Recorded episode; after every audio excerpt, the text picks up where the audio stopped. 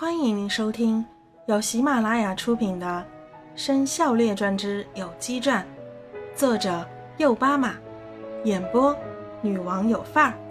欢迎订阅。第十集，拖拉机在卯兔班。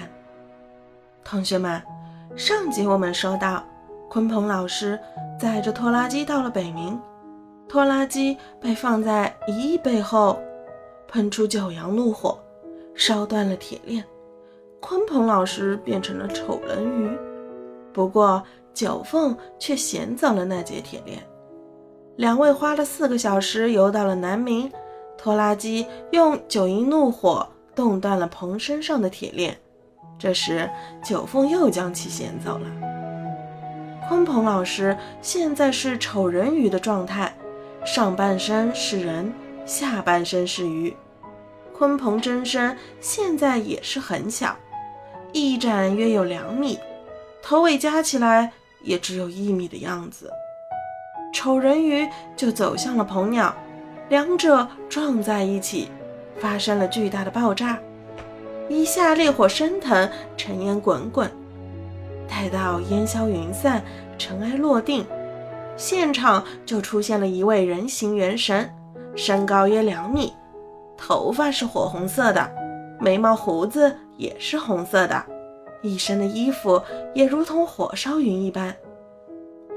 哇，真是玉树临风，英姿飒爽，剑眉星目，忠肝义胆，虎背熊腰，威风凛凛，宝相庄严。拖拉机不知哪根筋神搭错了，竟变成了花痴。对着鲲鹏老师的人形元神，滔滔不绝地说出很多褒义的成语来。呃，虽然我是神仙，但拖拉机，你这马屁拍的真让我舒服。鲲鹏老师说道：“哇，原来你就是鲲鹏老师变成人的样子呀！你比那丑人鱼好看多了。”我们回生肖学院吧。路上我教你祥云召唤术，不是飞行术吗？你不是会飞了吗？好吧。正月十五元宵节，有机生肖学院的第三个学年开始了。拖拉机的体内有了九阴真火和九阳真火，也学会了水里来火里去，上天入地无所不能。但。却只有六十分的战斗值，所以只能去卯兔班继续学习。哟呵，你这只拖拉机怎么变成了一只黑白拖拉机呢？而且还变得如此高高大。接领拖拉机的正是宿敌兔小飞。兔小飞现在的心情有些忐忑，眼前的拖拉机体量是以前的两倍不止，是自己的四倍还多。而且身上的精神气十分旺盛。拖拉机板着脸，没有理兔小飞，走到了大小双面前。大小双老师，你们好，我来跟着你学习啦，希望不吝赐教。拖拉机有点明白了，自己在外语班和繁机班就是很好的锻炼，无论是否有战斗值的提升。老师们都会教他一些神奇的本领。大小双老师听了拖拉机的客套话，笑着说道：“今天是元宵节，到中元节有整整六个月的时间。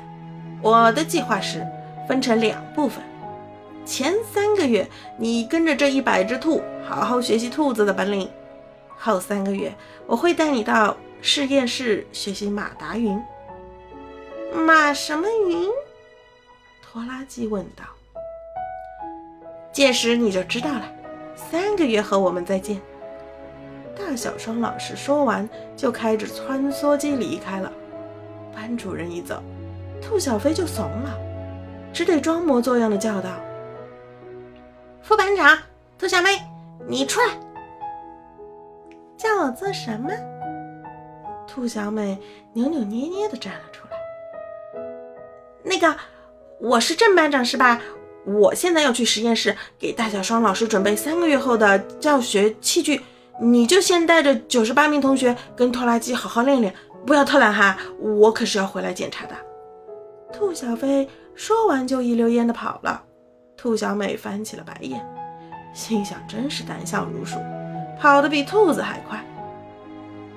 好吧，拖拉机同学，就要委屈你一下了。第一步，就学习一下如何跑得比兔子还快吧。这里有九十八名同学，他们一起追你，你的任务就是不能被他们抓住。好啦，你慢慢适应吧。本公主要回去睡个美容觉了。兔小美说着，打了个哈欠。名场面开始了，拖拉机拼命地跑，左跑跑，右跑跑，后面跟着九十八只兔子。拖拉机跑得很开心，也很轻松。他心想：这也太容易了吧？其实是九十八只兔子故意放水，先让拖拉机尝点甜头。就这样，拖拉机跑了一个月，一次都没有被抓住，而且奔跑速度大大提升。达到健步如飞的地步。第二个月，九十八只兔子改变了策略，先是一只兔追拖拉机，第七天，拖拉机才没有被抓住。第二周第一天，两只兔子来追，第二天四只兔子，如此几何增加，八天后九十八只兔子一起追赶拖拉机。接下来的半个月，每次的兔子数量又在减少。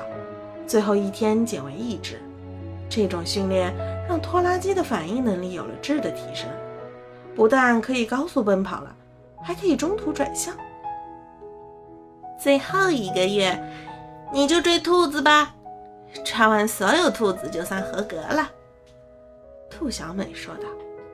第三个月，拖拉机开始追兔子了，从第一天到二十九天，一只兔子都没有追上。最后一天。拖拉机跑着跑着就一分为二，分成了一只白鸡和一只黑鸡，两两夹击，将九十八只兔子个个击破。大功告成之后，两只鸡又合二为一，成了拖拉机。可是兔小妹不在场，兔小飞也不在场，大小双老师也不在场，谁也没有发现这个秘密。十五的月儿十六圆，五月十六。是第四个月的第一天，兔小飞和兔小美一起出现了，将拖拉机带到了实验室。三位刚进入实验室，迎面奔来一束光，接着他们就变得十分微小，大概只有一粒芝麻大，身体何止缩小了一万倍。拖拉机正在疑惑，耳边响起了突突突突的声音，眼前却飞来一朵云，跟一朵棉花差不多大小。棉花上面站着一只兔子，正是大小双老师。棉花的后面还有一根烟雾线，正是刚刚飞来时留下的尾迹。拖拉机同学，这就是马达云，是一门新技术，就是给祥云装上引擎。我知道，鲲鹏老师教了你祥云术，可是你现在的战斗值还不到一百分，无法变成人形，所以你根本就不会召唤祥云。那么我因材施教，给你造了这么一台马达云。大小双老师对着拖拉机就是一顿宣讲。拖拉机回想当时学习祥云召唤术：春风化雨，化雨成风，招之即来，挥之即去。鲲鹏老师帅气的人形，元神念着咒语，双手掐诀，他的脚下就生出一朵五彩祥云。拖拉机念了无数咒语，就是召唤不出祥云，气得九阴九阳的怒火直冒。哎呦，我怎么把这事给搞忘了？你还没有人形元神，其他我也没有什么好教你的，就教你的翅膀变长吧。鲲鹏老师灵犀指一点，将拖拉机的左翅变长，再一点又将右翅变长。拖拉机从回忆中回过神来。对着大小双老师说道：“这马达云我又有何用呢？既然我无法召唤祥云，又如何能驾驭马达云呢？再说这马达云比我都还大，我又如何存放保管呢？嘿嘿，大小双老师一笑，便从马达云跳了下来，拿出一部奇怪的机器，射出一束蓝光，嗖的一声，马达云就变小了。大小双老师将微小的马达云和那部奇怪的机器递给了拖拉机，然后说道：“这是如意机，自己可大可小，可以将任何有机物和无机物任意放大和缩小。有了它，你就可以随便存放这部马达云啦。”拖拉机左手拿着马达云，右手拿着如意机，心里面十分高兴。之前的阴霾一扫而光。可是这两样东西以什么作为能源呢？大小双老师点了点头，心想：这拖拉机真是冰雪聪明，立即就问到了最为关键的问题：心灵感应。什么是心灵感应？你体内不是有九阳真火与九阴真火吗？那两样东西存在的话，就可以自动为马达云和如意机充电。老师的意思是，这马达云只能我用，其他的鸡还用不了了。对呀，就是为你定制的。老师，你是不是有什么阴谋？凭啥对我这么好？我们也是为了完成吴茂神交代的任务。你从这里出去之时，就是四个月之后的中秋节了。届时，有机学院会举行一场考试。我现在将一套超级题库打入你的脑海。大小双老师说完，就变成人形元神，一直点在拖拉机的眉心。或许是灵力太强，或许是信息太多，拖拉机就晕了过去。OK，刚才你收听到的是《生肖列传》第十部《有机传下册》的第十集，请继续收听下一集。